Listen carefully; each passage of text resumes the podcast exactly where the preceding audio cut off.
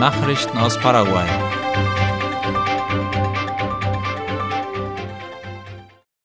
Warnung vor illegalen Polizeikontrollen im öffentlichen Verkehr. Der Ermittlungsleiter der Nationalpolizei, Hugo Diaz, hat vor falschen Polizeikontrollen gewarnt.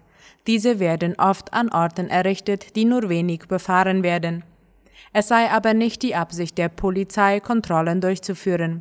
Falls diese aber doch durchgeführt werden, muss vorher die Staatsanwaltschaft informiert werden, die auch an den Kontrollpunkten anwesend sein muss. Zudem müssen mindestens sechs Polizeibeamte vor Ort sein. Diaz wies darauf hin, dass die Kontrollpunkte genügend Platz haben müssen, um den restlichen Verkehr nicht zu behindern. Zudem müssen mindestens zwei Polizeifahrzeuge vorhanden sein, sowie Warnsignale. Das Abzeichen der Polizei muss klar erkennbar sein. Nachts müssen sich die Kontrollpunkte an einem Ort befinden, der durch künstliche Beleuchtung gut sichtbar ist. Folgende Dokumente darf die Polizei verlangen. Personalausweis, den Fahrzeugbrief oder die sogenannte Cedula Verde und den Führerschein.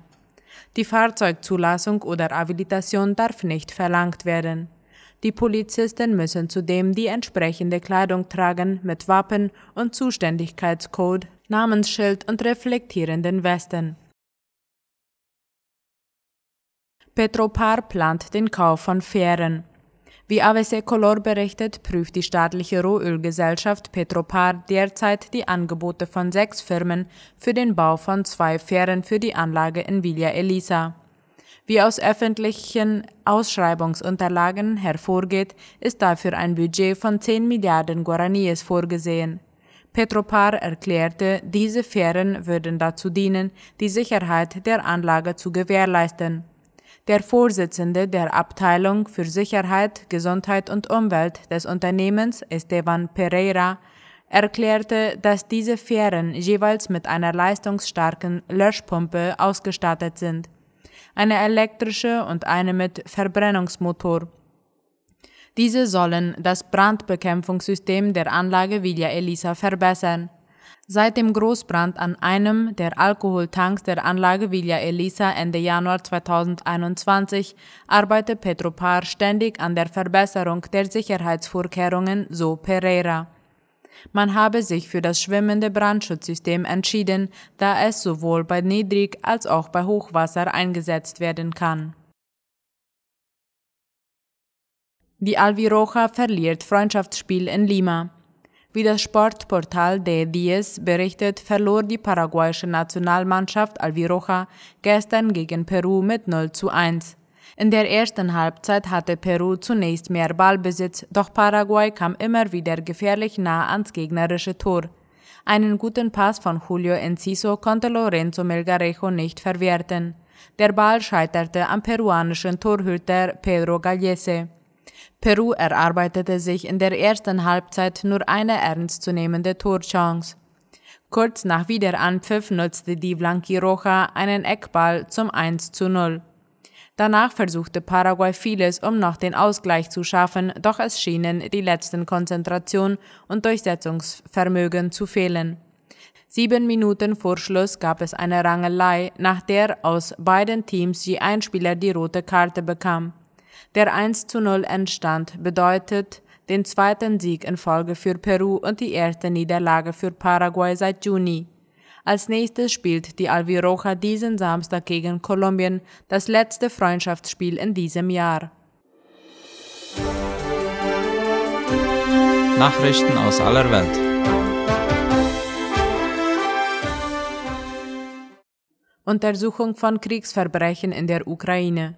Rund eine Woche nach dem Abzug der russischen Truppen aus der südukrainischen Region Cherson haben Ermittler nach Angaben der Regierung dort 63 Leichen mit Folterspuren entdeckt. Die Untersuchungen seien aber erst am Anfang, sagte der ukrainische Innenminister heute laut dem ORF. Bisher seien in der Region Cherson 63 Leichen gefunden worden, sagte er aber man müsse sich darüber im Klaren sein, dass die Suche gerade erst begonnen habe und noch viele weitere Folterkammern und Grabstätten entdeckt werden. In Cherson hätten die Strafverfolgungsbehörden 436 Fälle von Kriegsverbrechen während der russischen Besatzung aufgedeckt. Elf Haftorte seien gefunden worden, darunter vier, in denen gefoltert worden sei. Die Ermittler seien dabei, diese zu untersuchen und jeden Fall von Folter festzuhalten, sagte der ukrainische Innenminister. Neue Ära der Beziehungen zwischen Israel und Türkei. Israels designierter Ministerpräsident Benjamin Netanyahu und der türkische Staatschef Recep Tayyip Erdogan wollen weiter an der Verbesserung der israelisch-türkischen Beziehungen arbeiten. Das teilten beide nach einem Telefonat heute mit, wie der ORF schreibt. In der rund zwölfminütigen Unterredung vereinbarten sie laut einem Sprecher Netanyahus, eine neue Ära in den Beziehungen zwischen der Türkei und Israel einzuleiten. Es war das erste Gespräch der beiden seit Jahren. Während einer früheren Amtszeit Netanyahus als Regierungschef war es zwischen den einst engen Bündnispartnern zum Zerwürfnis gekommen. Seit der Gaza-Krise 2018 hatten die beiden Länder mehrere Jahre keine Botschafter mehr im jeweils anderen Land. Dominikanische Republik verschärft Abschiebungen von Haitianern. Die Dominikanische Republik schafft eine auf Ausländer spezialisierte Polizeieinheit, wie Latina Press schreibt. Diese Maßnahme heizt die Spannungen zwischen den beiden Karibikstaaten weiter an, deren Beziehungen seit Jahrzehnten von Migrationsstreitigkeiten geprägt sind. Der dominikanische Präsident Luis Abinader hat letzte Woche ein Dekret erlassen, in dem er die verstärkte Durchsetzung von Migrationsprotokollen und die Einrichtung einer Polizeieinheit zur Untersuchung von Ausländern fordert, die in oder auf illegalen Landbesetzungen leben.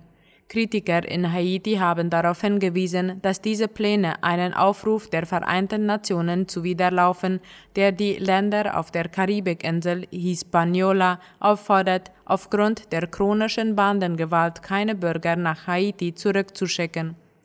Premierminister Ariel Henry sei sehr besorgt über die Massenabschiebungen, die in der Dominikanischen Republik stattfinden, erklärte ein Sprecher des Büros des Premierministers.